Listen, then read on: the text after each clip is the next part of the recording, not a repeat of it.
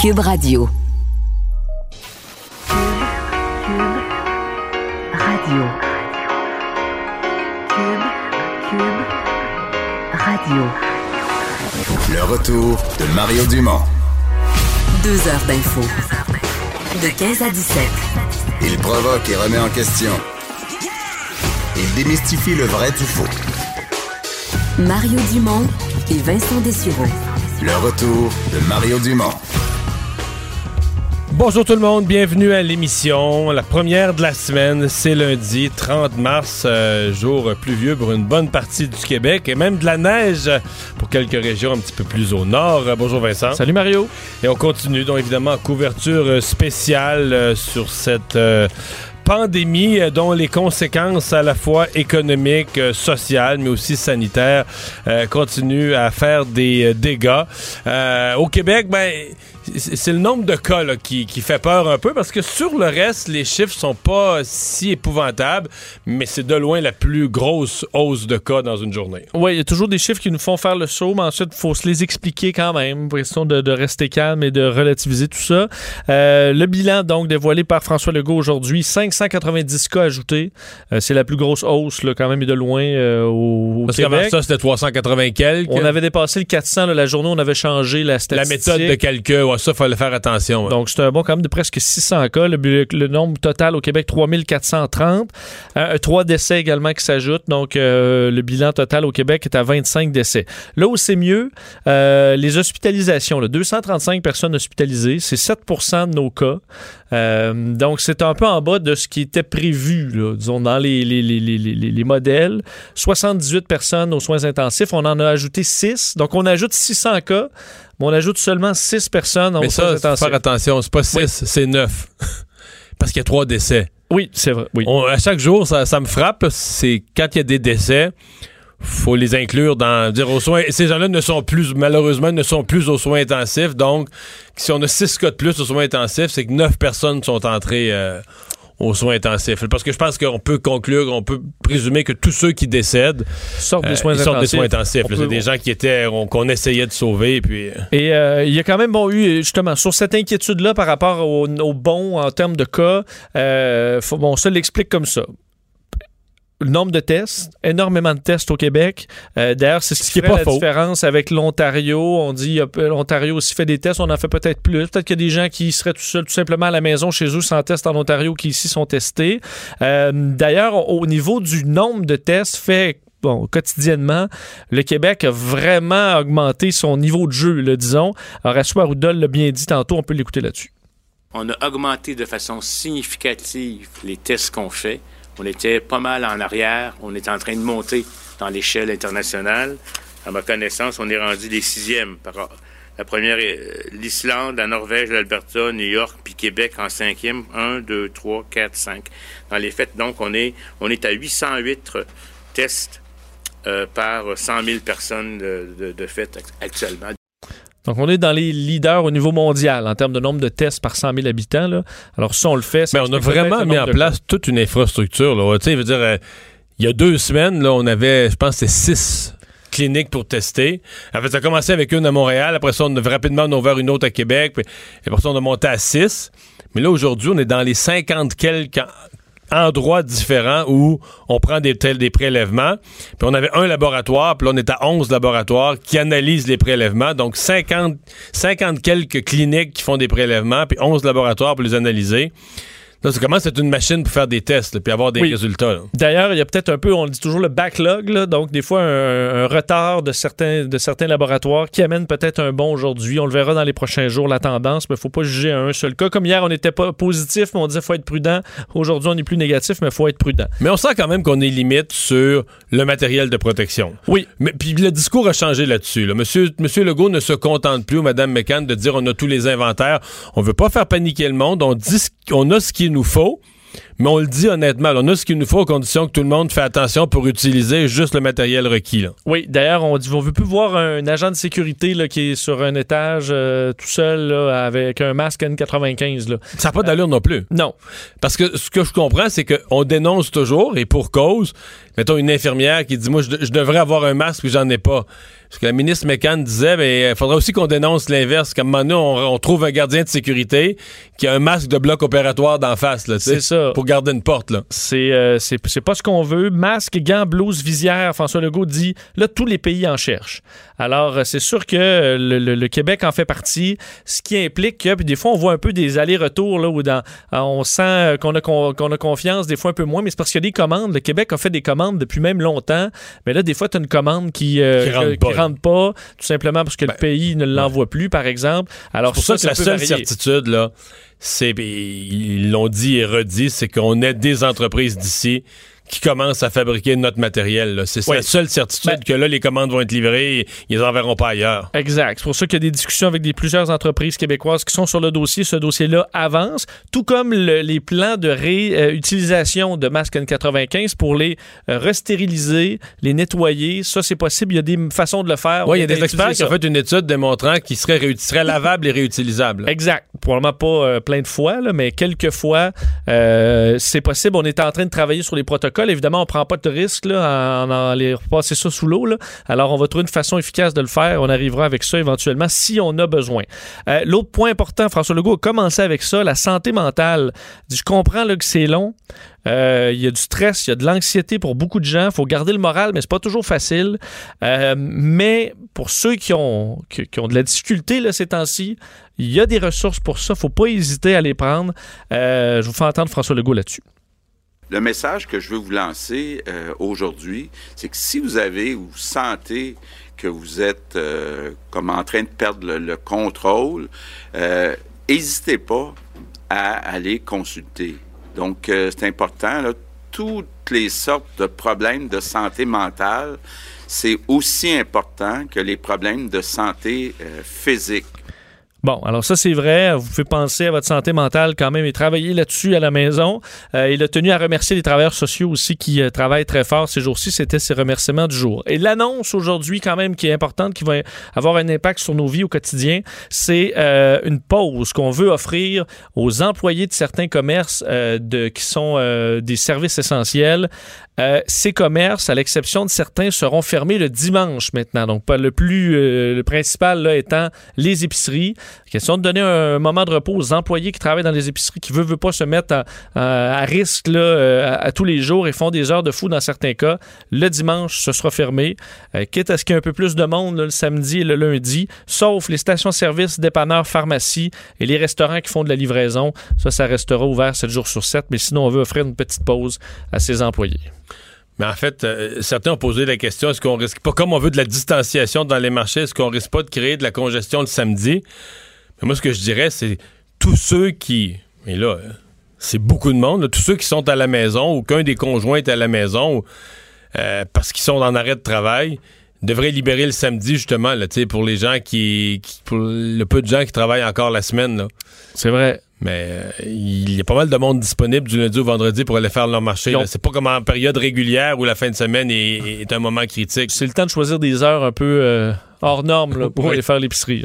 Bon, euh, allons-nous à Ottawa maintenant, où là, M. Trudeau a fait une annonce euh, qu'il avait, il avait donné des grandes lignes vendredi, mais durant la fin de semaine, le gouvernement s'est beaucoup ajusté. Le programme a été, euh, en fait, les détails du programme sont très différents de ce qu'il avait annoncé initialement, beaucoup plus généreux.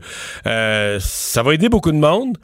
Mais ça va coûter beaucoup de piastres. C'est un programme immense, là, honnêtement, qui est euh, détaillé un peu là, par Justin Trudeau aujourd'hui. Les subventions salariales. On avait dit au début là, 10% des salaires de PME affectés par la COVID-19. Finalement, la semaine dernière, on a dit ben non, ce sera 75% C'était tout un bon. Mais c'était les PME. C'est les PME. Mais là, on se demandait, c'était-tu le PME, la définition? C'est-tu 50 employés et moins? C'est-tu 100 employés et moins? Ben finalement, gros changement c'est pas les, les petites, moyennes entreprises, c'est toutes les entreprises. Écoutez Justin Trudeau qui a fait cette annonce.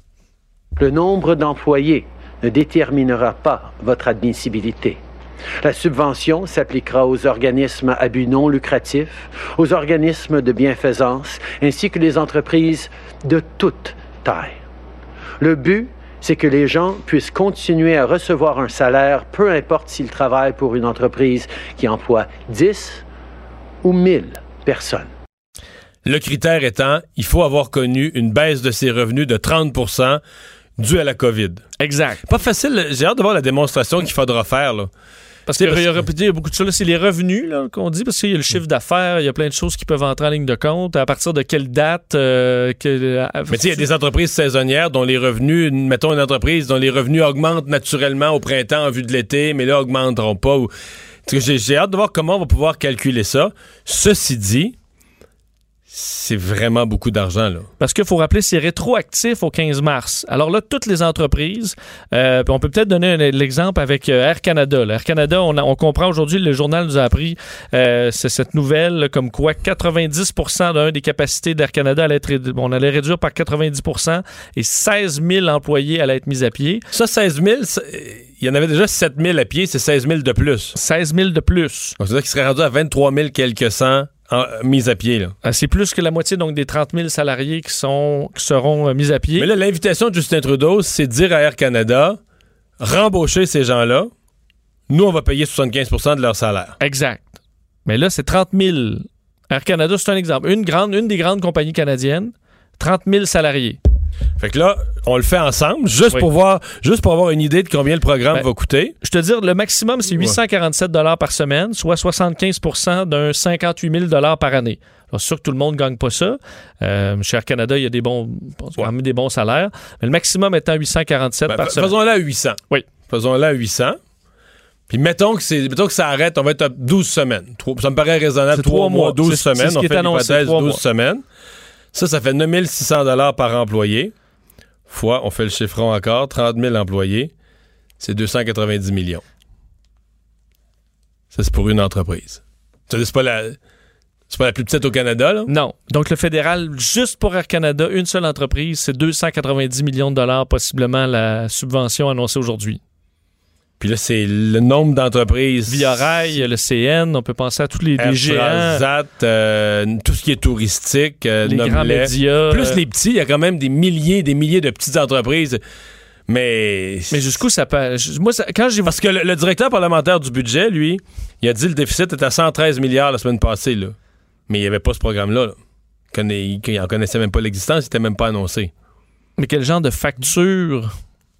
Ça peut donner? Jusqu'à quel point on Ben, peut aller dans regarde, le rouge en tant que pays? Probablement que ça va faire baisser la facture de l'autre programme. C'est- C'est-à-dire que l'autre programme, euh, la, la- la PCU, la prestation canadienne d'urgence, qui, elle, donne 2000 aux travailleurs qui ont perdu leur emploi, les employeurs, parce que je pense qu'il y a des employeurs qui vont rappeler leurs employés, puis qui vont leur dire, demandez pas la PCU, demandez pas le 2000, là, on vous garde sur le, on vous garde la liste de paye. On va vous, tu pour 25 là, on va vous garder la liste de paye dans le but de reprendre le plus vite possible et tout ça. Parce que c'est sûr qu'à la réouverture de ton entreprise, si t'as encore tout le monde, il y a des avantages pour l'entreprise à avoir tout le monde sur la liste de paye prêt à rappeler pour un retour rapide aux affaires. Mais donc on va probablement diminuer la facture de l'autre programme. Mais quand même. Ben, c'est parce qu'entre autres, les- comme par exemple Air Canada, encore là, là, notre exemple type, il y a quand même au- au-dessus de 10 000 employés qui n'auraient pas perdu leur job, qui auraient été payés par Air Canada. Et là, maintenant, s'ils en, font la demande, euh, le gouvernement va payer pour Oui, parce que le 75 gouvernement paye du pour salaire. tous les employés. là. Oui. Dès que tu as 30 de tes revenus en baisse, on paye le- la subvention pour l'ensemble de tes Donc, on employés. se retrouve à avoir une facture que le fédéral n'aurait pas eu normalement. Là. Donc, c'est un programme euh, qui a des avantages qui, je pense, va être apprécié. Le milieu des affaires demandait quelque chose de semblable. Mais en fait, tous les programmes sont, sont justifiés à l'égard de la crise. là. Mais Ça donne le vertige un peu. de penser quand tu vas additionner les factures de tout ça, tout ça dans un gouvernement où il va rentrer moins de revenus. Bon, remarque sur ce programme-là, probablement que le gouvernement, les gens restant à l'emploi, continuent à payer leurs impôts. Probablement que ça améliore les entrées de fonds au niveau du gouvernement fédéral, peut-être les liquidités du gouvernement fédéral, mais enfin, euh, c'est à voir. On en davantage demain. Ouais. cette facture. D'ailleurs, un mot sur le fédéral pour terminer, là, sur l'armée canadienne, quand même des questions là-dessus.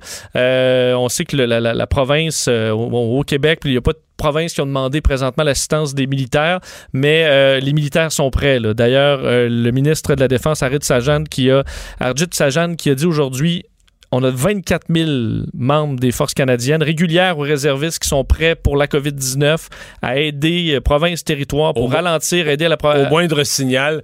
Mais, mais ce qu'il faut pas exclure, c'est qu'on puisse avoir besoin des forces. Exemple, l'exemple meilleur, si on devait avoir des inondations au Québec, à mon avis, là, on va avoir besoin de l'armée beaucoup plus vite que d'habitude. Mais ça, c'est à part, parce qu'on le dit quand même, le 24 000 qui est prêt, là, c'est à part ce qui est déjà prévu pour les inondations si on en a besoin. Hmm. Parce qu'on pourrait avoir besoin de plus vite des gens pour les inondations, étant donné que le gouvernement est déjà débordé, les services policiers en ont déjà plein les bras avec la gestion de la, de la crise sanitaire. On va laisser l'armée. Pouvez-vous vous occuper de ça? Oui, c'est ça. La police va s'occuper des autres dossiers euh, en cours. Euh, Vincent, c'est euh, pas facile ici, c'est pas facile euh, non plus à d'autres endroits dans le monde. Et il y a entre autres le cas de l'Inde. Je sais pas, peut-être les gens ont vu les images de ces. On dit qu'on veut de la distanciation sociale, sauf que le confinement général du pays euh, a eu des impacts en, en Inde, pays d'1,1,3 milliard d'habitants. Mais on dit qu'il y en a 100 millions qui sont des migrants, des gens qui arrivent de pays voisins ou qui arrivent d'autres régions de l'Inde et qui se déplacent pour aller travailler, qui ne travaillent pas dans leur région de résidence. Et là, en mettant, en faisant l'espèce de, comme ici, la fermeture de toutes les entreprises, ces gens-là essaient de retourner dans leur région d'origine. On parle potentiellement, de, les chiffres sont difficiles à imaginer, mais de 100 millions de personnes qui se mettent en route. Euh, ça crée des foules euh, innommables, des congestions innommables.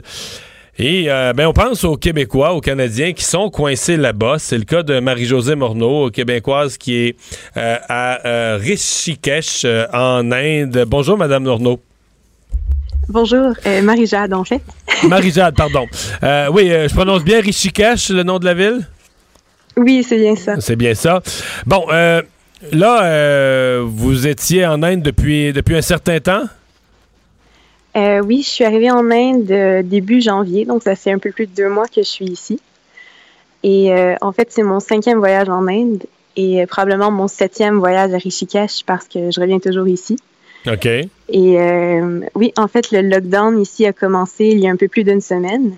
Il est arrivé un peu euh, brutalement. Hein. Les gens l'avaient comme pas. On a l'impression qu'ici, on a préparé les esprits là, par étapes, mais on a l'impression que là-bas, les gens étaient plus pris par surprise. En tout cas, c'est ma lecture en regard de ce que je vois là.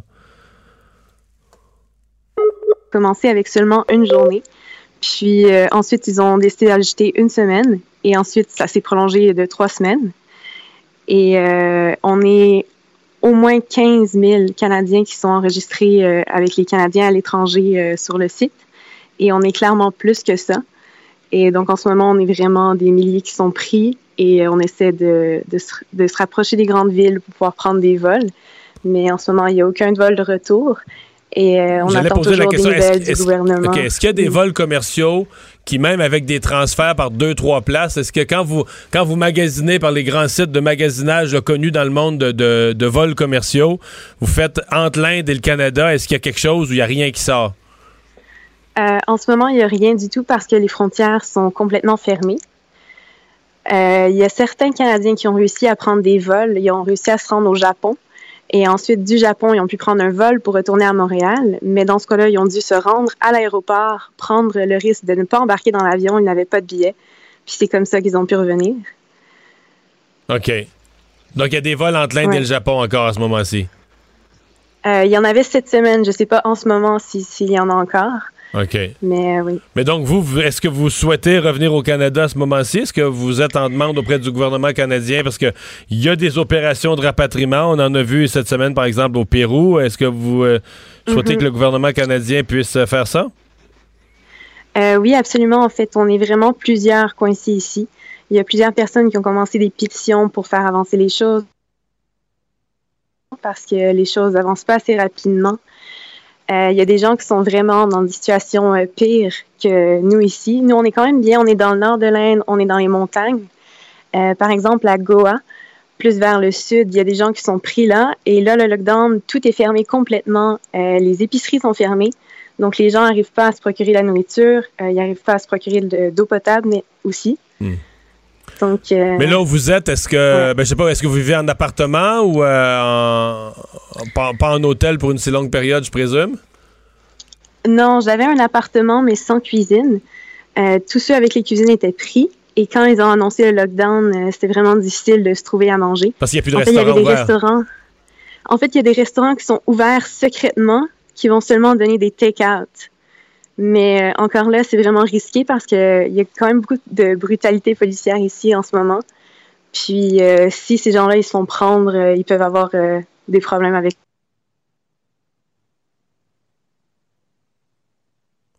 Bon, la communication était instable tout le long, on perdait des syllabes. Oui, est-ce que vous êtes là? Je crois qu'on a perdu, perdu. complètement la communication, mais ça nous a quand même donné une, une idée. Mais là, 15 000. Parce que moi, je pense toujours au travail de François-Philippe Champagne. là. Tu sais, un avion, Vincent, les plus gros, l'autre jour, il parlait d'un 450 places. Ça, c'est quand même gros. C'est pas mal le maximum. 77, là. Mais ça t'en prendrait au moins quoi, 25? Tu sais, travailles avec un pays dont l'espace aérien est fermé. Bon, tu négocies un avion, deux avions, mais Il y a quand même aussi, je sais que beaucoup de- pour beaucoup de personnes, c'est le premier questionnement. À partir de. Il y a comme une date, on dirait que pour bien des gens, c'est. Ben là, si vous n'étiez pas réveillé avant, je comprends qu'il peut y avoir un pays où ça se ferme très vite, on- l'information ne s'était pas rendue. Mais quelqu'un qui décide aujourd'hui là, de dire Ah, je t'en Inde, ben là, finalement, je reviendrai. Ouais, ben là. euh, fait quand même quelques semaines qu'on sonne l'alarme. là. ouais, Faut quand Ça que les gens se réveillent un peu. là. ça devient plus difficile. Et je voyais des gens qui se plaignaient là, de vols envoyés par le Canada, puis disaient ben là, nous avaient dit que ça allait pas être cher, ça coûtait 1000 dollars. Ben là, 1000 dollars, sais-tu combien ça coûte faire ce genre d'opération-là au gouvernement qui t'en charge une petite partie quasiment symbolique? Oui, parce que je comprends qu'un vol commercial qui fait des allers-retours continuellement peut arriver à baisser son coût d'opération. Ben oui. Mais quand le gouvernement envoie un avion spécifique à une place, le coût de l'opération doit être un peu plus cher. là, hein. ça coûte très cher, donc euh, je veux dire, euh, on payer, ce qu'il y a à payer. Mais là, on oui, parle c'est- pas du salaire des fonctionnaires, que ça fait une semaine qu'ils discutent avec le ministère des Affaires étrangères de l'autre pays pour faire ouvrir une base militaire, puis faire ouvrir- obtenir une heure d'atterrissage. Puis Et quand tu te trouves dans une région éloignée, ben là, on peut pas envoyer non plus des avions dans chaque petit aéroport régional. Mais c'est pour ça qu'elle nous disait, euh, quand même, Mme Morneau, euh, faire des efforts pour essayer de revenir vers un centre, là, vers un, un grand centre. là. Ce qui me semble, la technique, c'est celle que d'autres Canadiens là, dont elle mentionnait ont fait, c'est-à-dire, tu veux juste t'en aller dans un point central. Euh, tu t'en vas à tu vas à. Tokyo, tu sais qu'à Tokyo, il y a des bonnes chances que tu puisses au moins revenir aux États-Unis à la limite, au moins tu te rapproches le plus possible. Euh, le premier vol qui se rend vers que ce soit Paris, Londres ou des endroits là, euh, avec des aéroports internationaux, ça te donne beaucoup plus de chances. Après ça, tu iras à Chicago au pire, puis tu t'en viendras, euh, tu trouves une Autrement. façon, là, mais au moins tu te rapproches. Mais c'est de plus en plus difficile. Oui. Il y a de moins en moins de pays où les vols. Regarde, si Air Canada est à, enlevé 90% de sa capacité, ça te donne une idée qu'il reste, euh, il en reste pas mal moins d'avions qui, circulent. Vincent, le ministre de l'Éducation ce matin qui a lancé une plateforme sur le web. Oui, euh, plateforme en ligne qui va aider, je pense, beaucoup de parents. Assurément, un soulagement pour, euh, pour des parents d'avoir un outil là, pour aider à l'apprentissage, que ce, peu importe le niveau. La plateforme L'école ouverte, c'est facile, écoleouverte.ca. écoleouverte.ca, vous allez là-dessus. Site très ludique, honnêtement, ça semble beau et bien fait. Il faudra le tester sur quelques jours peut-être Moi, j'ai pas eu le temps de le parcourir, mais j'avais le ministre de l'Éducation à mon émission ce matin, puis il y a trois, quatre parents qui m'ont écrit là, dans l'heure qui a suivi, là, qui m'ont écrit sur, sur mon adresse, puis qui me disaient qu'ils ont bien aimé ça. Bon. C'était juste du positif, que leurs jeunes avaient aimé ça, que les autres, le parent avait aimé ça. Moi, j'ai fait le tour un peu.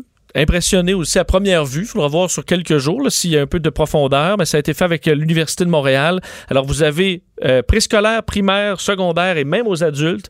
Et vous pouvez aller dans la matière de votre choix. Alors, au niveau de votre enfant, la matière de votre choix, vous allez avoir toutes sortes d'outils d'apprentissage, des vidéos, des, euh, des jeux, alors des façons de, de, de, de, les occuper en apprenant et aussi des techniques pour bouger, relaxer, se divertir, socialiser ou donner un coup de main. Alors, vraiment, je pense que pour euh, une place de référence, quand vous avez plus d'idées, ou tout simplement pour avoir un petit plan de cours intéressant pour les enfants, ça peut être utile. Il n'y a pas d'examen, mais ça permettra au moins de, euh, d'informer, d'apprendre à vos enfants plus facilement. Mais il y a quand même quelques.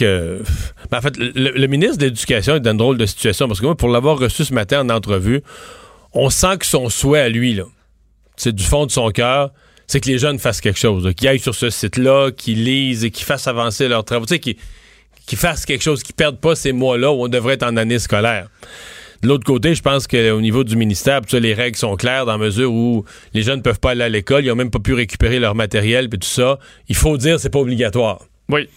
Fait que, le ministre se contente de recommander fortement, mais il reste conscient que euh, le danger, c'est que des jeunes, bon, des jeunes, soit de familles très défavorisées où on n'a pas d'ordinateur à la maison, euh, soit dans des familles où euh, on a plus ou moins, l'éducation, c'est pas nécessairement la priorité numéro un, là, tu sais, puis on s'occupera pas de ça, puis on, en fait, on sera peut-être pas même pas On au On qu'il- n'écoutera même pas aux nouvelles pour savoir qu'il y a un site qui a été mis en ligne. Que, que- ces jeunes-là prennent du retard euh, sur les autres qui vont continuer de, de faire quelque chose puis de se garder actifs. Que quand on va rentrer, par exemple, à l'école, que ce soit en mai, que ce soit en juin, que ce soit en septembre prochain, parce que l'hypothèse existe qu'il n'y ait plus d'école cette année, ben que l'écart va s'être agrandi entre ceux qui ont plus de misère puis, puis les autres. Ça, ça se peut, malheureusement. Il faudra gérer avec ça. Mais en même temps, je pense, pour ceux, les, les familles qui s'en occupent un peu, rappelez-vous qu'il y a quand même l'été, dans la mesure où là, les vacances, tu sais, ce sera pas. une- on peut garder certaines habitudes d'apprentissage pendant l'été, ce qui permettra peut-être d'avoir euh, d'avoir quand même un gain pour l'automne. En faisant un portrait dans le monde, en Europe et à New York aussi, parce qu'il faut, regarder les États-Unis et l'État de New York un peu à part là, présentement dans l'évolution des choses. Oui, et il y avait quand même euh, une image forte aujourd'hui. C'est l'arrivée du USNS Comfort, donc le grand navire euh, hôpital de la Navy américaine, qui est quand même gigantesque, là, impressionnant, à voir. oui. oui. Et euh, peinturé, vous l'avez vu pas- probablement, là, de blanc avec les croix rouges sur les côtés. Et ce navire-là qui arrive là, euh, carrément euh, à Manhattan, là, tout près, là, donc à New York. Et c'est quand même euh, fort d'image. là. C'est New York qui a besoin d'un bateau hôpital. Ce bateau-là, normalement. T'as-tu vu les images de CNN a tourné dans un hôpital aujourd'hui? Là, ça n'a plus de bon sens. Il y a des civières dans le poste des infirmières. C'est épouvantable. Oui, il y a C'est- pl- plusieurs euh, endroits là, à- où les hôpitaux sont surchargés. là. On voit vraiment des scénarios qu'on voyait dans d'autres pays là, euh, Ouais. il, y a, il y a quelques jours.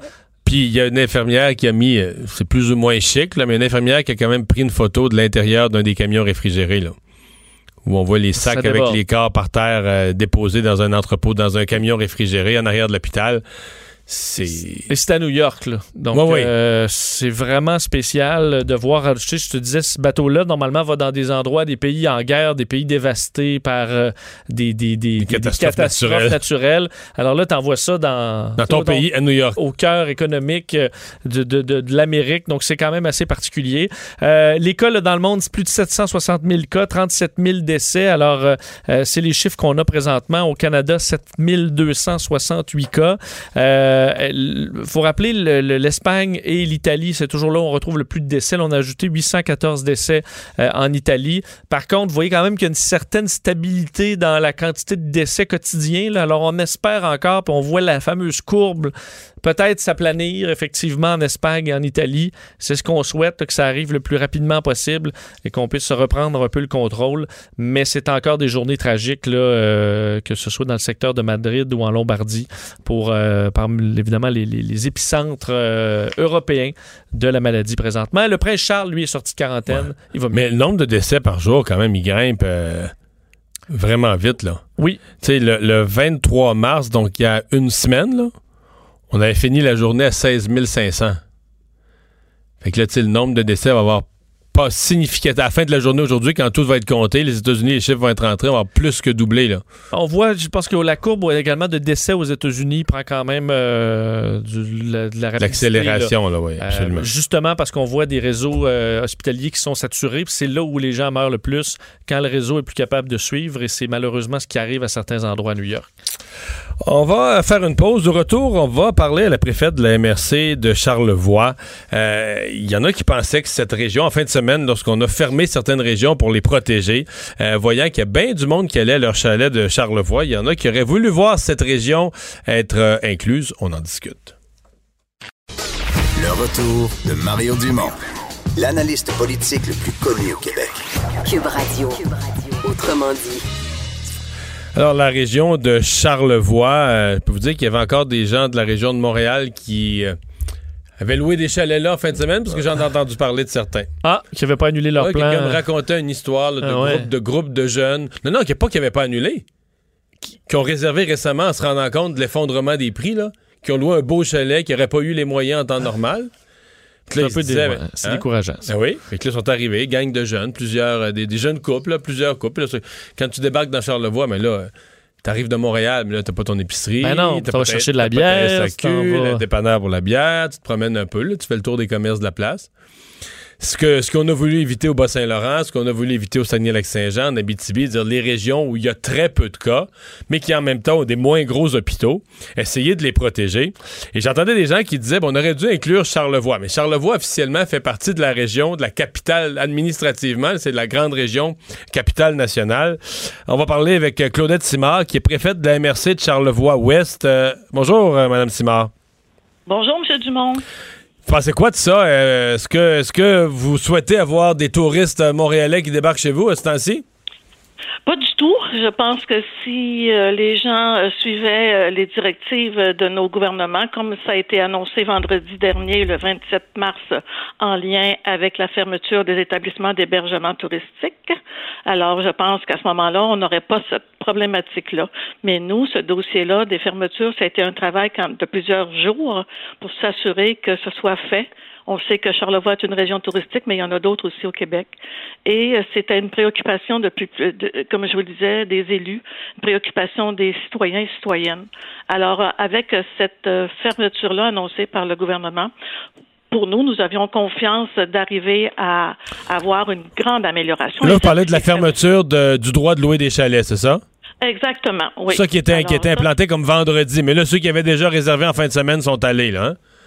Ben, je pense que c'est pas tous qui sont allés parce que moi j'ai des vérifications qui ont été faites dans plusieurs secteurs, particulièrement au massif et euh, dans d'autres endroits dans Charlevoix, dans ma MRC. Et euh, de la vérification qui a été faite, ça a été majoritairement respecté. OK, donc les gens ont annulé à la dernière minute. Là. Parler. Hein, pardon? Je dis les gens ont annulé à la dernière minute, la plupart, vous pensez? Bien, bien j'espère. Et de ce que j'ai su, de ce que j'ai, parce que j'ai vérifié aussi mes choses, parce que je savais que j'avais la chance de vous parler aujourd'hui. Alors, j'ai fait ma vérification, parce que ce que vous entendez, puis ce qu'on entend, c'est toujours de ceux qui ont, qui ont passé à travers le filet, qui ont réussi à faire les, les clowns, à s'amuser. Mais dans la réalité, là, c'est pas ça que nous vivons sur le terrain. que c'est la, minorité. Est-ce oh, que, euh, parce que je, je l'ai entendu là, de source dans Charlevoix, la, région de Charlevoix, évidemment, c'est grand, là, de la, de la côte de Beaupré jusqu'à jusqu'aux limites de la rivière Saguenay à Baie-Sainte-Catherine, c'est quand même une, grande région. Est-ce que les gens auraient souhaité être inclus dans cette fermeture, on a fermé la côte nord. L'autre bord du Saguenay, à partir de Tadoussac, c'est la côte nord. C'est fermé, euh, c'est-à-dire à part pour les, passages essentiels. Même chose sur la rive sud pour le Bas-Saint-Laurent et la Gaspésie. Même chose pour le Saguenay-Lac-Saint-Jean. Est-ce qu'on aurait dû inclure euh, la grande région de, de Charlevoix là, dans ces fermetures de région complètement? Là? Ben, je suis certaine qu'il y en a qui y ont pensé. Je suis certaine qu'au niveau de nos élus, au niveau de notre députée, Mme Foster, a sûrement, sûrement eu des informations là-dessus, sûrement eu des demandes. Maintenant, euh, moi, comme, euh, comme préfet et après avoir consulté mes confrères euh, de la MRC, je vous dirais que on a, on a on s'est engagé, pas engagé, mais on a compris que pour nous, il était important de suivre les directives et les, et les, recommandations de la part de nos gouvernements et de faire aussi confiance. Parce que on a eu cette mesure-là annoncée vendredi. Samedi, c'était l'annonce des fermetures d'accès aux régions administratives. C'est dans un très court laps de temps. Là. On parle de vendredi. Ça va très vite. Ah, ça va vite. Et je pense qu'en dans les prochaines étapes, ça en viendra peut-être là. Mais là, aujourd'hui, c'est aujourd'hui. Demain, je ne le sais pas. Ce que je peux vous dire, c'est qu'on fait du travail terrain. tous les maires et les conseils municipaux se parlent, se consultent et on travaille là-dessus encore. Je vais vous donner un exemple. Ce matin, j'ai communiqué avec la Sûreté du Québec pour les aviser que j'avais encore des oui-dire concernant euh, des gens qui vont encore dans la montagne du Massif. Donc, la Sûreté du Québec du poste de Baie-Saint-Paul a fait un appel à la direction générale du massif et euh, le directeur général, M. André, André Roy, a décidé d'engager du personnel pour des agents de sécurité pour travailler, pour rester à la montagne, pour empêcher les gens d'y avoir accès. C'est ça qui a été fait ce Quand vous êtes des gens qui avaient accès à la montagne, vous voulez dire que des gens même si tout est fermé, les remontes pentes puis tout ça, des gens allaient faire, euh, allaient faire du ski comment euh, en montant à pied? Euh, non, ben il y en a qui remontent à pied en partie, puis il y en a d'autres qui, qui, qui, se font reconduire au stationnement, et puis là qui montent, euh, qui montent, euh, qui, qui, descendent et qui remontent aussi avec une autre voiture qui les attend en bas. Ça, c'est ce que j'ai su en fin de semaine. Donc, ils utilisent, les pentes d'un centre de ski fermé, là. Pardon? J'ai dit, j'utilise les pentes d'un centre de ski qui est ah fermé. Ben, tout à fait. Mais je suis certaine qu'on c'est pas le seul endroit que- qui, qui vit ça Mhm. aujourd'hui. Là. Non, je comprends. Donc, vous savez que nous avons reçu encore un beau 30 cm de neige euh, hier. et- On, et- on a vu ça. Donc, euh, il y a des mesures qui seront prises par euh, le massif pour empêcher les gens de le faire. Alors, Mais- je pense que c'est un bel exemple. OK. Mais les villégiateurs, bon, évidemment, c'est des, des gens locaux qui vont faire du ski à la limite et qui s'approchent pas de personne. Il n'y a pas nécessairement de contagion. Mais par contre, euh, si on regarde ce qui se passe dans la, la région de Montréal, etc., euh, des, des, des, des- des touristes, d'habitude, vous aimez ça que les gens y passent leur fin de semaine dans Charlevoix. Mais Bien là, sûr. pour les prochaines fins de semaine, il faudrait sauter un tour, là. hein? La prochaine semaine, la prochaine fin de semaine, jusqu'à temps que nous recevions le OK, puis ça va être fini pour le ski, en tout cas en partie. Et c'est sûr que l'après, l'après hein, pandémie sera très important pour l'économie des régions. C'est important en tourisme, mais c'est important aussi euh, pour l'industrie et autres. Alors, je pense qu'il faut aussi continuer à travailler dans ce sens-là, et c'est ce qu'on fait présentement. Ben, euh, Madame Simard, euh, merci beaucoup de nous avoir parlé. OK. Alors, je vous remercie tout le monde et je voudrais dire pour terminer que on est très- c'est très important de suivre les directives et d'avoir euh, la confiance dans la vigilance. Alors, c'est ce qu'on fait. Nous sommes très vigilants. Message passé. Claudette Simard, préfète de la MRC de Charlevoix-Ouest. Ce que je comprends entre les lignes, à Charlevoix-Ouest, on est plus proche de Québec, plus proche de la côte de Beaupré. Euh, je pense que la pression est plus forte pour, euh, pour fermer la région dans Charlevoix-Est, où on est plus proche Un de la peu côte plus loin. nord. Ouais. Puis on est plus proche de la côte nord, la côte nord qui est protégée. Parce que moi, ce que j'entends quand même, les régions qui ont quand on dit fermer une région, c'est un grand mot. là. On continue à leur envoyer des bananes, l'épicerie, tout ça. Oui. le- Mais le- tu veux pas justement une gang qui s'en vont dans un ça. chalet. c'est fermé, c'est pas fermé aux médicaments, c'est pas fermé à la nourriture, puis comment les camions de Mais- nourriture continuent à amener fruits et légumes, puis tout ça. C'est juste que le, les gens, mettons sur l'autoroute 20, là, pour arriver dans, dans le Bas-Saint-Laurent, à la Pocatière, à l'entrée de la région Bas-Saint-Laurent, on t'arrête. Puis si tu dis, ben moi, je m'en viens voir de la famille ou je m'en viens, je m'en viens de chiller, là, comme disent Ouais, euh, ouais, mes faire un feu avec ma gang. Ben non. C'est non. Non. Mais surtout que, parce que c'est pas tant d'avoir peur du Montréalais, là, puis je veux dire, j'en, suis un, là. Mais j'imagine être en région, mettons, t'habites, là, dans un village, euh, euh, t'habites à Baie-Saint-Paul. Il y a très peu de cas. Bon, et t'as très peu de cas, mais tu dis les Montréalais qui s'en viennent en, en visite, là, c'est que tu sais que c'est les irresponsables.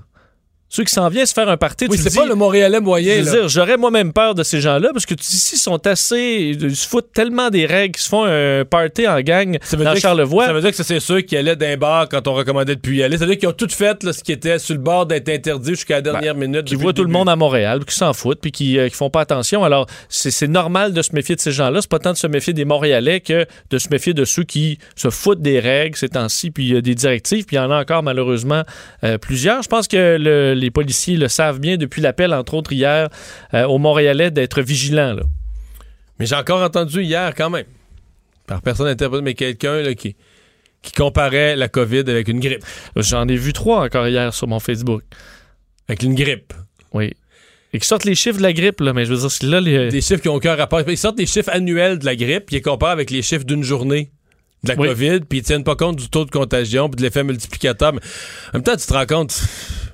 Pense qu'il y a des gens que, même s'ils voulaient, ils pourraient pas confuser. Dès qu'il y a des chiffres, puis des données, puis tout ça, ils viennent tout perdus. Puis ils ont entendu une fois dans une phrase, là, quelqu'un crier Ah, comme une grippe. Puis là, comme leur disque, là, tu sais, a sauté, leur disque Ah. a sauté là-dessus, là. Et là, ils sont jamais Non, là. Ils sont jamais là, puis il veut dire, même si tu leur mettais des chiffres. Mais la meilleure, puis ça, je l'ai entendu comme à quelques reprises, c'est une belle certitude de Québécois qui vont dire que ce qui se passe ailleurs, que ce soit l'Italie, l'Espagne, ah, c'est pas nous autres, ça, ça n'arrivera pas ici.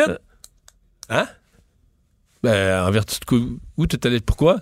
En vertu de quoi que si on fait les mêmes comportements sanitaires qu'un autre pays, ça n'arrivera pas ici? Ben non, c'est pas pareil. C'est pas pareil. Il y a comme un billet positif que Ouais. nous, ça va bien aller. D'après moi, Newton, là, s'il avait laissé tomber une pomme en Grande-Bretagne, en Espagne ou au Québec, laisse- la pomme tombe à terre, là, tu comprends? C'est, oui, c'est similaire. On voyait, entre autres, l'Espagne, là, eux commencent à, en fin, en fin de semaine à décider que le- les, les commerces non essentiels, toutes les entreprises non essentielles, c'est fermé. On était déjà là avant. Ça montre que les pays qui ont fait preuve d'un peu de laxisme, ben là, présentement, Ben, ils comptent les le morts. Mais nous, malgré tout, au Québec, Je pense quand même, parce que je regarde les chiffres sur le pourcentage encore, que j'ai pas ceux d'aujourd'hui, mais jusqu'à hier, on disait qu'au Québec, 60% des cas qu'on avait, on était à 2000 quelques cents, 2800, 60% étaient directement reliés à un voyageur. Ça pas dire, soit une personne qui revient de voyage, ou soit une personne qui a l'enquête épidémiologique, là, on remonte, tu comprends, à qui t'as rencontré, tu remontes une personne, Tu remontes tout de suite à quelqu'un qui revient de voyage puis qui a la COVID, donc... Je pense qu'on a payé très cher le prix du laxisme au début où à l'aéroport on avertissait pas le monde. quand la mairesse de Montréal a fini par compenser à l'aéroport Trudeau puis de mettre ses propres gens de santé, mais toute cette période où on n'a pas pris ça au sérieux, euh, on le sait, les gens, les, les snowbirds, c'est encore pire, revenaient de Floride, allaient faire leur commission, etc. Je pense qu'il y en a encore qui trichent, mais je pense quand même que l'ensemble des avertissements font que là, on prend ça plus au sérieux. Mais là, on paye le prix, présentement, dans le grand nombre de cas, à mon avis, on paye le prix de retour de voyageurs qui n'ont pas été pris au sérieux et c'est beaucoup, beaucoup eux euh, qui, euh, ont, euh, qui sont en cause de, de, contamination et de propagation. On va aller à la pause. Anaïs est là avec la culture au retour. Mario Dumont. Il s'intéresse aux vraies préoccupations des Québécois. La santé, la politique, l'économie. Le retour de Mario Dumont. La politique, autrement dit. Culture et société.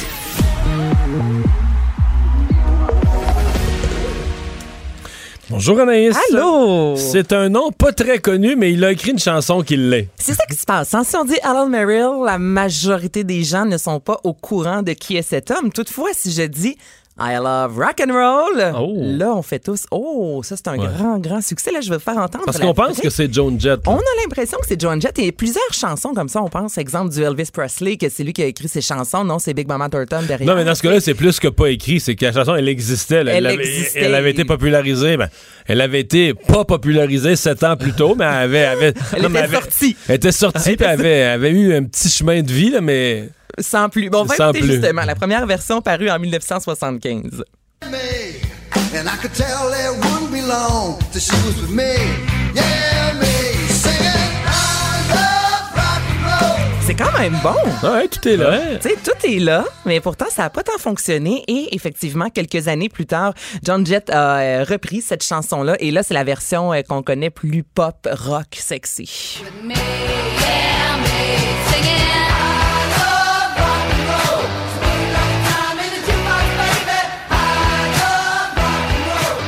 Elle a ajouté ce qui manquait, là? Ouais, elle a trouvé le, le petit je ne Ouais. sais quoi euh, dès 1982 et là on en parle aujourd'hui puisqu'il nous a quitté euh, ce chanteur à l'âge de 69 ans à la suite de la COVID-19 et euh, en entrant en studio, je vous ai demandé si vous connaissiez messieurs la version de Britney Spears qui a quand même été vendue à 65 000 exemplaires qui s'est hissée en Australie notamment euh, au Billboard dans les 10 meilleures chansons de l'année. Ouais, J'ai que pas de souvenir de ça. Toi, Mario, tu t'en souvenais? C'est parce que à cause de ce matin, parce que j'ai couvert ça en ondes ce matin, ça m'a fait te refaire un petit tour de roue, là, tu sais, I Love Rock and Roll, je l'ai revu cette version-là. peut-être que c'est plus le vidéoclip que tu vois dans ta Ah. tête. Non, mais là, on l'entend, on l'entend aussi. là. Elle joue un peu moins à la radio, mais dans le vidéoclip, j'avoue qu'elle est très, très sexy. Ça fait partie aussi du film À la croisée des chemins, Crossroads. Oh là ce là. moment- Oh là là, gros pas film. mais l'histoire, ça. c'est- Non, Non, ok. mais c'est quand même dans ce film-là qu'on a Ah. vu euh, l'interpréter pour la première fois. On l'écoute. I could tell it wouldn't be long till he was with me. Yeah, with me.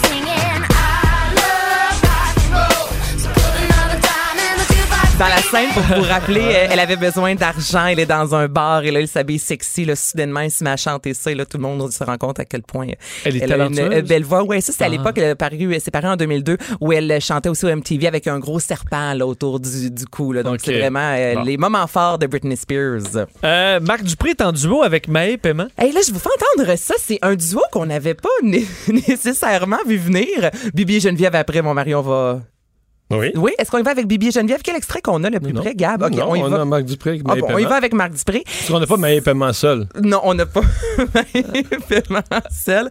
J'ai le duo avec Marc Dupré qu'on n'avait pas nécessairement vu venir. Euh, je vous fais entendre ça à l'instant. I know,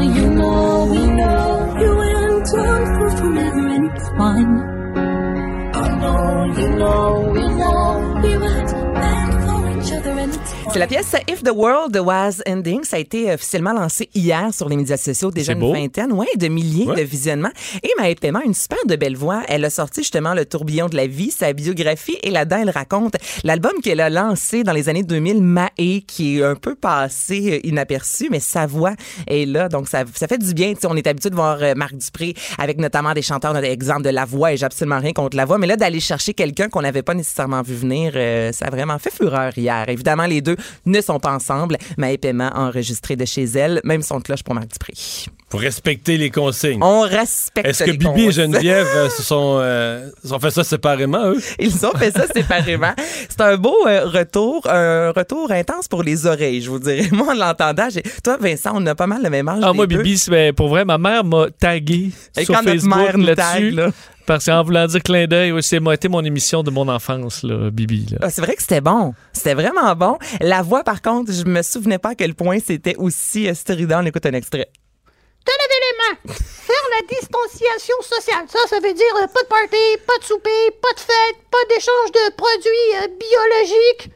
Ça, euh, je sais même pas ce que ça veut dire. Le retour de Mario Dumont. Pour nous rejoindre en studio, Studio à commercial cube.radio. Appelez ou textez 187 Cube Radio. 1877 827 2346. De retour, euh, Vincent, on a parlé d'aide aux entreprises plus tôt dans l'émission. Euh, Il y a un nouveau joueur qui a ajouté sa voix. Oui, on en rajoute. La Caisse de dépôt et de placement du Québec, cette fois, qui euh, débloque de l'argent pour les entreprises, une enveloppe de 4 milliards de dollars pour aider les entreprises à faire face à la pandémie actuelle. Ça se fera de quelle façon? On attend les, le- le- le- les détails, mais ça vient d'être annoncé, donc un, investissement. Et à la suite des chiffres donnés par M. Legault en début d'après-midi, on a eu le détail par région. Évidemment, c'est c'est surtout les secteurs à Montréal, les quartiers à Montréal qu'on observe. Oui, la Ville de Montréal, hier, avait promis, après le point de presse d'aujourd'hui, on allait dévoiler là, les cas par arrondissement à, Québec, à Montréal, alors que 1612 cas ont été confirmés euh, sur l'île de Montréal. Sachez que, bon, dans ce qu'on comprend, là, euh, le- le- le- la zone la plus touchée étant l'arrondissement Côte-des-Neiges, Notre-Dame-de-Grâce, avec 161 cas. Euh, on retrouve également là, dans les endroits il y en a beaucoup, Côte-Saint-Luc, 107. Mais à mon avis, ça, ça représente plus. C'est-à-dire que Côte-Saint-Luc, c'est beaucoup plus petit que l'arrondissement euh, Notre-Dame-de-Grâce, Côte-des-Neiges. Là. À mon avis, Donc, au, au prorata, à c'est mon encore avis. plus. euh, ouais, ouais, ouais. Et euh, sinon, on a également, ben, en fait, des territoires inconnus. Il y en a quand même près de 500 là, dont on ne connaît pas exactement le territoire. Rosemont, Petite Patrie, 80 par exemple. Hochelaga, Maisonneuve. Merci, Hochelaga, Maisonneuve, 40. Euh, sinon, c'est des chiffres là, justement de 0 et 50, 60 pour la plupart, à l'exception de Côte-Saint-Luc et euh, Notre-Dame-de-Grâce qui sont plus élevés. Il y a la question euh, des, euh, des équipements de protection du personnel qui continue de soulever des questions. Et euh, il y a entre autres un président de syndicat qui considère que ça n'a pas de bon sens que ses- son personnel infirmier puisse pas porter euh, des masques en tout temps, euh, ne sachant pas est-ce que les patients sont infectés euh, ou non. On en discute tout de suite avec Laurier Ouellet, qui est président du syndicat des professionnels en soins de Chaudière-Appalaches. Bonjour, Monsieur Ouellet. Bonjour, M. Dumont. Euh, on, on semble dire au, au gouvernement qu'il y a certaines situations où le port du masque est, est pas nécessaire, est une fausse sécurité. Euh, et- et- et- le, problème est plus gros que ça. Là, ce, que, ce que le gouvernement dit, c'est qu'ils ont des masques en, en suffisants, euh, que ne- les infirmières, les infirmières auxiliaires, les inhalothérapeutes, euh, ils ont la protection nécessaire. C'est ce qui- c'est le message qui est vé- véhiculé par le, le gouvernement, mais sur le plancher, c'est pas ça qui se passe, M. Dumont. C'est vraiment pas ça qui se passe. Le dit que sur le plancher, euh, on, on manque d'équipement pour l'essentiel?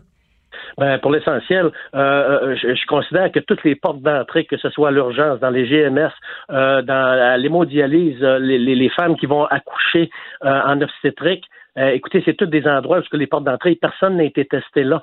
Est-ce qu'on peut avoir euh, une protection mini- minimale? Des masques de procédure, c'est pas ça qui coûte une fortune, mais l'idée, c'est que euh, mes membres, les infirmières, les infirmières auxiliaires, les inhalo- inhalothérapeutes soient toutes protégées euh, pour faire des interventions, puis qui se sentent protégés. La détresse est là, M. Dumont.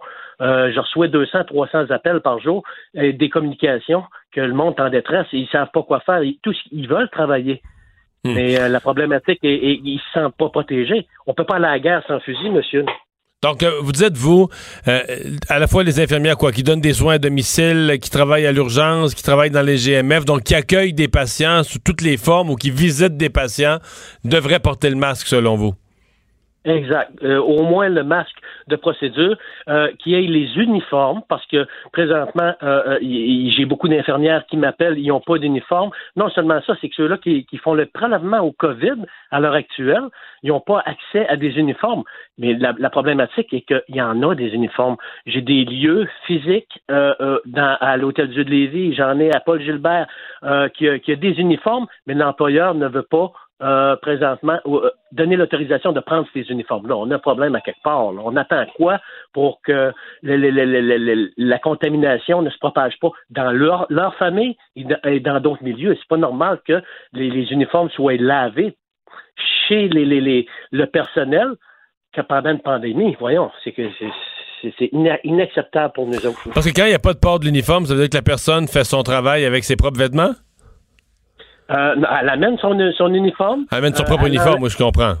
Exact. Elle, elle le ramène chez eux pour le laver. Ça n'a aucun sens. Là. Pas, pas, pas pendant une pandémie, ni, ni en aucun moment. Là. Ouais. Vous, je lisais, vous, êtes- vous êtes allé jusqu'à commander vos propres masques? Écoutez, on, on- on- ce qu'on voulait faire, c'est faire une vérification, voir si on était capable d'en avoir. Sur Amazon.ca, euh, six jours de livraison, j'ai reçu 500 masques. J'ai j'ai beaucoup de personnes, je suis capable d'avoir en trois jours un million de N95. Je ne comprends pas, et je pourrais vous donner les noms des personnes parce que je les ai parlé hier, ils m'ont contacté, ils peuvent en avoir un million de masques en trois jours livrés par avion. Je ne comprends pas que le gouvernement dit, à l'heure actuelle, on va en avoir dans quelques semaines. C'est quoi ça? Pour vous, il serait plus facile parce qu'aujourd'hui, le gouvernement nous disait qu'il y a des commandes de fait, mais qui sont pas certains que les commandes vont véritablement être, euh, être livrées parce que toute la planète euh, se bat pour les mêmes équipements. Vous croyez pas ça? Non, parce qu'hier, j'ai eu des appels, puis qu'on me disait, M. Wallet, si vous me commandez euh, 500 000 masques, c'est 500 000 minimum, euh, je, vous les, ai en 3 à 5 jours par avion. Fait que j'ai trois personnes qui m'ont appelé euh, suite au reportage qu'on a fait, puis qui me disent, euh, euh, euh, qui me dit qu'ils peuvent les avoir. Puis le gouvernement me dit ça va prendre quelques semaines. On a un problème à quelque part. Est-ce qu'on peut mettre la priorité sur la protection des infirmières? C'est la même chose pour les uniformes. On est capable d'en avoir vite. C'est des bouts de chiffon, des tissus, les uniformes. Tout ce qu'on demande, c'est qu'ils restent et qu'ils soient lavés à l'heure actuelle par, l'employeur. Il y a des compagnies qui lavent les uniformes. Ils peuvent le faire. Hmm. Est-ce que vous avez des discussions là-dessus? Vous parlez de l'employeur. À l'échelle de votre région, est-ce que vous avez des discussions là-dessus avec les, les, les PDG des, euh, des établissements? Oui, on a des discussions, mais écoutez, euh, on pose des questions. Les réponses sont longues à avoir, ça je peux vous le dire, parce que j'ai des, des questions envoyées par écrit que ça fait quand même euh, dix jours puis que j'ai pas encore de réponse. On me dit on est surchargé. On a répondu à 700 questions sur les 800, mais les 100 que moi j'ai posées, le syndicat, j'ai pas de réponse. Euh, vous dites que le, le- le- le personnel est, euh, est quoi? Nerveux, inquiet? Le, le- le personnel est inquiet. Le, le personnel, ils ne savent pas où il s'en va. Je, je commence à avoir des démissions. On leur dit, attendez, on va l'avoir, la protection. C'est pour ça qu'on met un effort le plus grand possible. On, on connaît le contexte euh, dans, dans lequel on, on travaille. On est là pour Mais vous sauver dites qu'il y a des membres du personnel qui pourraient démissionner de leur poste faute d'une protection qui les sécurise? Exactement. C'est fait ou c'est euh, Euh, des, des, des- des craintes, des menaces? Euh, J'en ai qui, qui, qui, qui étaient faits. On a réussi à faire changer d'idée à quelques personnes. Il y a, il y a une autre infirmière qu'on on, on essaie de lui faire changer d'idée présentement, aujourd'hui, au moment où on se parle. On le dit euh, malgré les consignes qu'on a, puis que le- on n'a pas de confirmation vraiment que les, les- les moyens de protection vont être là.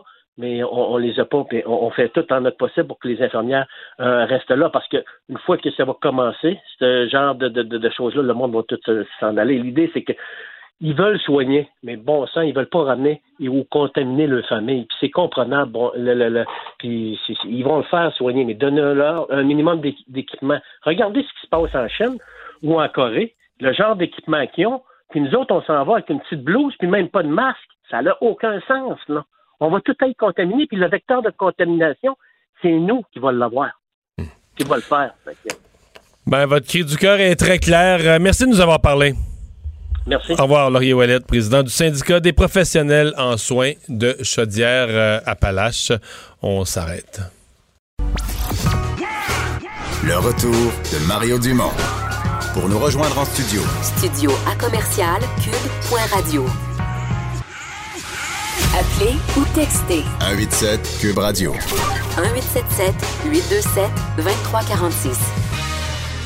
De retour pour la chronique de Gilles Barry. Bonjour, Gilles. Oui, bonjour, Gilles. Ça va, tu m'entends? Oui, oui, je t'entends bien. Euh, Bon. Tu voulais nous parler de l'importance du, du pouvoir exécutif euh, en période de crise. Ben oui, Mario, écoute, euh, l'année passée, on a placoté pas mal. Il y a eu beaucoup de, de, de textes, de sujets, de discussions euh, là-dessus. Euh, on a parlé beaucoup de notre organisation démocratique, c'est-à-dire de notre système parlementaire puis du mode de scrutin. Alors, euh, on voit dans cette crise la nécessité de notre Assemblée nationale. On voit l'importance d'une démocratie de proximité qui travaille pour nous. Et on voit aussi l'importance du pouvoir exécutif, Mario. Ça fait apparaître aussi le rôle de notre premier ministre en temps de guerre. Euh, alors, on veut un chef qui décide, euh, qui a les coups des franges, puis qui a le pouvoir, dans le fond, de décider en fonction de l'intérêt national. C'est ce que tu appelles le pouvoir exécutif, là, la capacité du premier ministre avec sa haute fonction publique, comme on dit, comme on dit en québécois, de caler des shots, de faire arriver des choses rapidement. place au taponnage, aux discussions de salon qui en finissent plus. Tout n'est pas parfait, encore une fois, mais on est capable de prendre une décision, quitte à se tromper, on s'ajuste par la suite. Alors, ça donne une marge, notre système parlementaire, notre système de mode, ça donne, c'est là qu'on voit que ça donne une marge de manœuvre à- au chef de l'État québécois, c'est-à-dire au premier ministre, à François Legault, pour agir, décider et exiger des solutions. Alors, la nation, le peuple, le citoyen, leurs institutions, en temps d'incertitude, veulent avoir un chef, un pilote, un leader qui est capable, justement, euh, de prendre ces décisions. Puis, il faut pas oublier que le système parlementaire aussi, là, il n'y a pas juste lui qui est à l'ouvrage, il y a 125 députés élus qui sont très ancrés dans, dans les comtés du Québec, dans tout le territoire du Québec, qui font partie de cette chaîne, de cette corvée nationale-là pour affronter le défi sanitaire et le défi économique. Parce que tu l'as dit la semaine passée, il y a des programmes qui ont été annoncés. Alors, les députés deviennent une courroie de transmission. C'est l'épaule à la roue dans les 125 comtés du Québec pour appuyer les citoyens et les entreprises. Alors, la crise, cette guerre que nous menons contre cet, euh, cet l'ennemi invisible, euh, fait apparaître que notre système démocratique, notre système de mode de scrutin, Mario, il fonctionne et nous permet d'agir rapidement. Le système parlementaire britannique, en temps de crise, est efficace. Que je voudrais qu'on se souvienne d'une chose, c'est qu'avant de le réformer puis de le changer, qu'on se rappelle de cette crise, qu'on se rappelle de l'importance de, de ce que nous avons donné, que le système a donné au premier ministre, aux élus de l'Assemblée nationale pour être efficace. Donc, c'est un système qui fonctionne. On voit les avantages de ce système-là en temps de guerre. Mais Et moi, on je trouve- ouais. semaine Oui. Mais je trouve qu'on voit Mario. aussi, euh, je sais pas comment dire, tu sais, quand on est député, là, on vote des lois, puis il y a souvent des articles euh, qu'on va se dire, là, mettons, on siège là, au Parlement, puis il est rendu 10h30 le soir, là, puis là, t'étudies un projet de loi, puis tu tu sais, ça, c'est un article qui pourrait servir euh, une fois par 100 ans, là, tu sais, quand- mais c'est prévu, là, tu sais, qu'en temps de crise, de ci, de ça, tel mécanisme embarquerait, mais on dirait qu'au moment où on l'adopte, on se dit, ah, on... On vote ça pour rien, là, voyons, ça, ça arrivera jamais. Là. Tu sais, Mettons, les mécanismes de santé publique donnent des pouvoirs extraordinaires au directeur de la santé publique. Tu sais, On, on dit, ouais, mais ça va arriver quand, ça, là? Tu comprends? On, on vit dans une société euh, civilisée, on n'est pas dans la brousse. euh, ça nous arrivera. Tu sais, on a l'impression que ces choses-là, on les vote, on les vote en théorie ou on les met dans les lois en théorie, mais que ça sera jamais utilisé, là. Et pourtant, euh, là, on s'est retrouvé en l'espace de deux, trois semaines, là. Puis tout à coup, tous ces mécanismes d'urgence qui sont dans nos lois sont mis, tous ces leviers-là sont mis être utilisés, puis on se rend compte que les mécanismes d'urgence sont, même s'ils sont utilisés une fois par 50 ans, une fois par siècle, ils sont essentiels dans un gouvernement, dans un pays bien constitué, là. Très important. Puis on voit que ça fonctionne quand même assez bien, Mario. Et moi, je rapporte encore une décision de la semaine passée, euh, vendredi, du premier ministre de, de fermer huit régions du Québec, euh, dans le sens de, de- de barrer les routes, puis de dire, bon, ben là, pour éviter la, la transmission euh, communautaire, on ferme ces régions-là. Puis je pense que c'était très attendu des régions. J'ai entendu ton intervention. Si tu étais comme député de Rivière-du-Loup, sur place aujourd'hui, ou moi à l'époque de Rouen-Noranda, Témiscamingue. On l'aurait demandé. Hein? On l'aurait demandé. On l'a- on l'aurait demandé et c'est plus facile parce que quand je regarde la route qui la seule route québécoise qui mène en Abitibi-Témiscamingue, c'est à 117 avec le pacte de la Vérandrie. La députée d'ailleurs de Québec solidaire est intervenue sur le coup pour dire ben écoutez, on a aussi des entrées par l'Ontario, c'est vrai, parce que quand tu vas aller au Témiscamingue, tu peux aussi passer par l'Ontario. Alors par Témiscamingue Sud là euh, euh, donc, euh, par New Lesker, Kirken Lake, tout ça. Donc, euh, le gouvernement a agi. Donc, c'est une, décision. Et c'est une décision parce que le premier ministre a les coups des franges est en mesure de décider voici ce que je fais dans l'intérêt de la nation québécoise. Par contre, Mario, il y a des zones qui sont beaucoup plus récalcitrantes. Des zones et des communautés, puis malheureusement, on voit qu'il y a certaines communautés au Québec qui visent isoler euh, du Québec. Il n'y a pas d'ancrage dans la société québécoise, dans leurs valeurs, dans son fonctionnement. Euh, il y a des gens qui vivent en ghetto, qui vivent, qui vivent isolés. Et je te dirais même que pour bien du monde, là, LCN, pour eux autres, ça doit, ça doit vouloir dire, ça doit être un chemin de fer pour eux autres. Alors, tu sais, non, mais. Non, mais c'est vrai, là. Moi, je pense qu'il y a des, certaines communautés religieuses, effectivement, à qui on a reproché de ne pas avoir respecté les directives. Et je suis à peu près convaincu que François Legault, qui fait des conférences de presse le jeudi, le vendredi, là, je me reporte il y a deux semaines et demie, probablement que ça s'est même pas rendu, là. On écoute très peu. la- en fait, il y a certaines communautés religieuses où on encourage le fait de ne pas suivre l'information. Mario, Mario, au référendum de 95, il y avait 20% de certaines communautés qui ne savaient pas qu'il y avait un référendum au Québec. Alors, puis à matin, j'ai vu ton entrevue avec la mairesse de Montréal, il faut appeler un chat un chat. Et malheureusement, avec de la difficulté à, à appeler un chat un chat, il y a un problème. De toute façon, après la crise, on saura où étaient les couches euh, euh, de la maladie. Alors, il y a un problème, il y a un problème de disconnexion. Il y a des gens qui vivent déconnectés de la réalité québécoise, alors que nous autres, on est généreux, on est ouvert, on tend la main. Et vu que c'est un peu un thème un peu religieux, aide-toi et le ciel t'aidera, hein? Alors, s'il vous plaît, qu'on puisse, il y a tellement d'informations sur la crise qu'on puisse se brancher. Sur, en plus, il y a des réseaux d'informations en anglais, en continu aussi pour le Québec. Alors, tu peux pas dire on ne le savait pas, là. Alors, quand je vois ça, il y a 7-8 jours, il y avait une noce où tout le monde s'embrassait. Puis d'un- d'une shot, là, on a trouvé 40 cas de, de coronavirus. Pas évident. Alors, Mario, tout simplement pour dire, encore une fois, que nos institutions démocratiques en temps de crise, en temps d'une des crises probablement la plus importante depuis la Seconde Guerre mondiale, fonctionnent.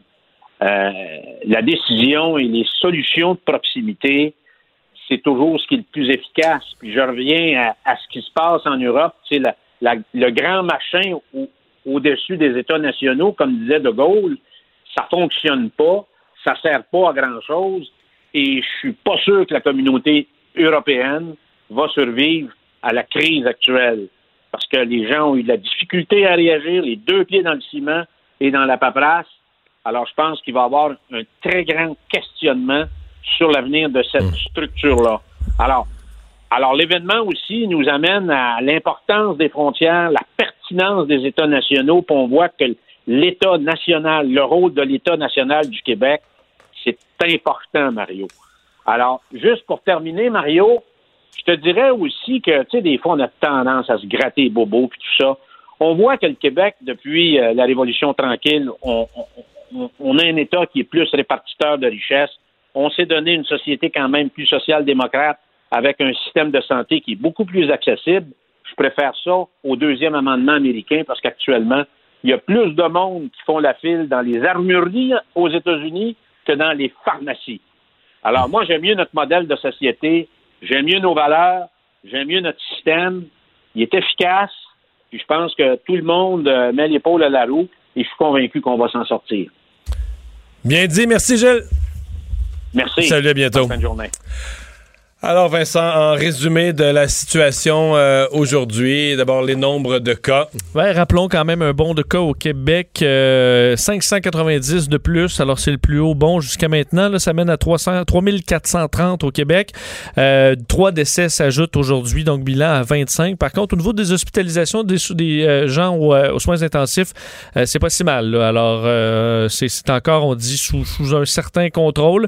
On a annoncé aujourd'hui qu'on allait fermer certains commerces euh, essentiels le dimanche pour donner une pause, entre autres euh, dans les épiceries. Alors, ce sera fermé les, dimanches, les épiceries à partir de maintenant, sauf euh, pour les services essentiels, stations-service, dépanneurs, pharmacie et restaurants qui offrent des livraisons.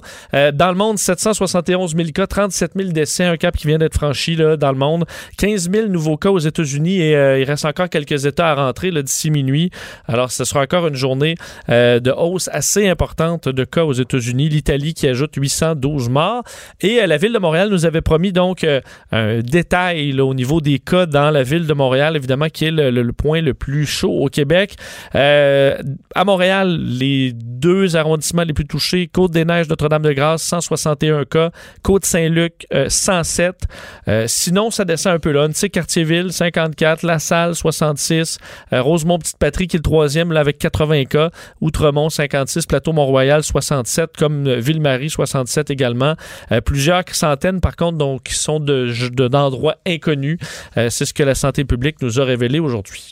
Et l'aide aux entreprises aura été dans les thèmes du jour euh, à Ottawa d'abord, mais aussi un peu à Québec. Oui, parce que, euh, bon, effectivement, il y aura de l'argent pour les entreprises. La Caisse de dépôt et de placement vient de- de- d'annoncer qu'elle offre 4 milliards de dollars pour des entreprises québécoises affectées temporairement. Les critères doivent avoir été rentables avant la crise, doivent être rentables avant la crise, avoir une croissance prometteuse et avoir besoin d'un financement de plus de 5 millions de dollars. Formulaire sur le site de la Caisse là, qui seront euh, disponibles alors que Justin Trudeau lui annonçait le financement de, c'est là, des, des subventions salariales à la hauteur de 75% euh, pour toutes les entreprises maintenant. Alors, pas seulement les PME, là, petites, moyennes entreprises, mais toutes les entreprises, peu importe leur taille.